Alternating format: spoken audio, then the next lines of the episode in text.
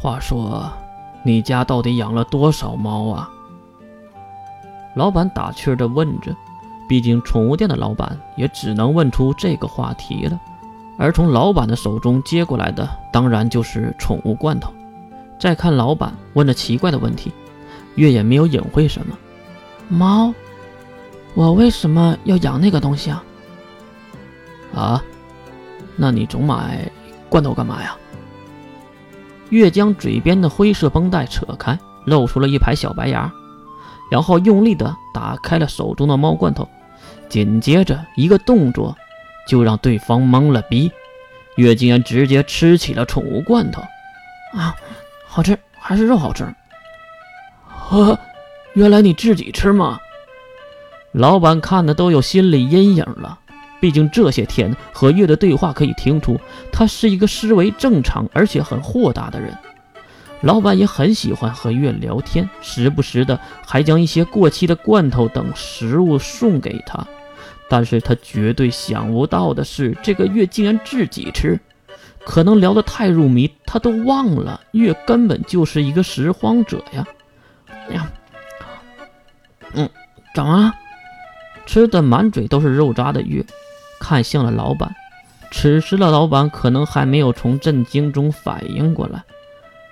对了，老板，你知道那家那个那个那个家族选秀女的事吗？啊？被问懵的老板根本不知道月在聊什么臭氧层。哎呀，就是那个那个家族。月指向远处自己的目标，就是那个城市中最高最大的建筑。顺着月的指尖看去，老板也知道月是在说哪一个。啊，八大一族之一，血族之下的企业呀。啊！月嘴里的罐头瞬间就不香了，因为血族不就是自己下一个要攻略的一族吗？怎么了？你在这里待的时间也不少了，还不知道啊？哎，对了，多亏这个血族啊，不然这里早就人间地狱了呀！你这话是什么意思？老板耸耸肩，你以为魔兽出现的时候是谁带人镇压的？血族，就是啊，官方和军方都没有余力管理我们这样边缘地区的城市了。月也是同意老板的看法，毕竟现在身处的国家是赵州国，是世界上第一大国，但是可惜的是，能力者的比例却非常的少，甚至不如中帝国的十分之一。其实也不能这样比。毕竟 S 零二是世界上第二大的能力者组织。原来是这样啊，那还真是得谢谢血族呢。不过话说回来，你问这个干嘛呀？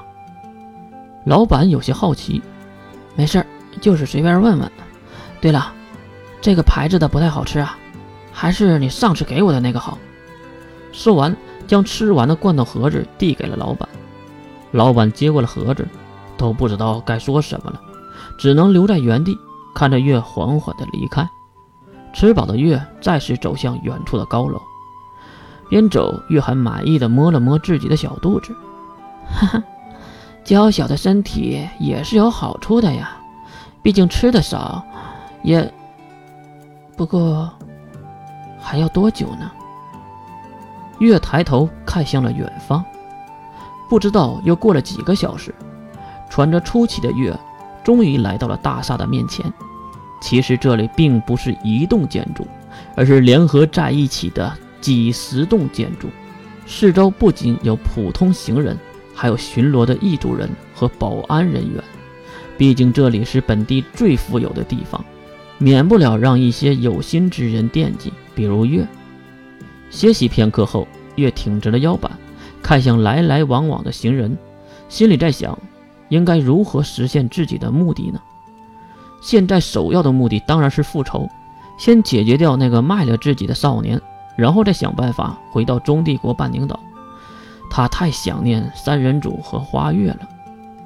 对了，灵机一动，月想到了一个恐怖的点子。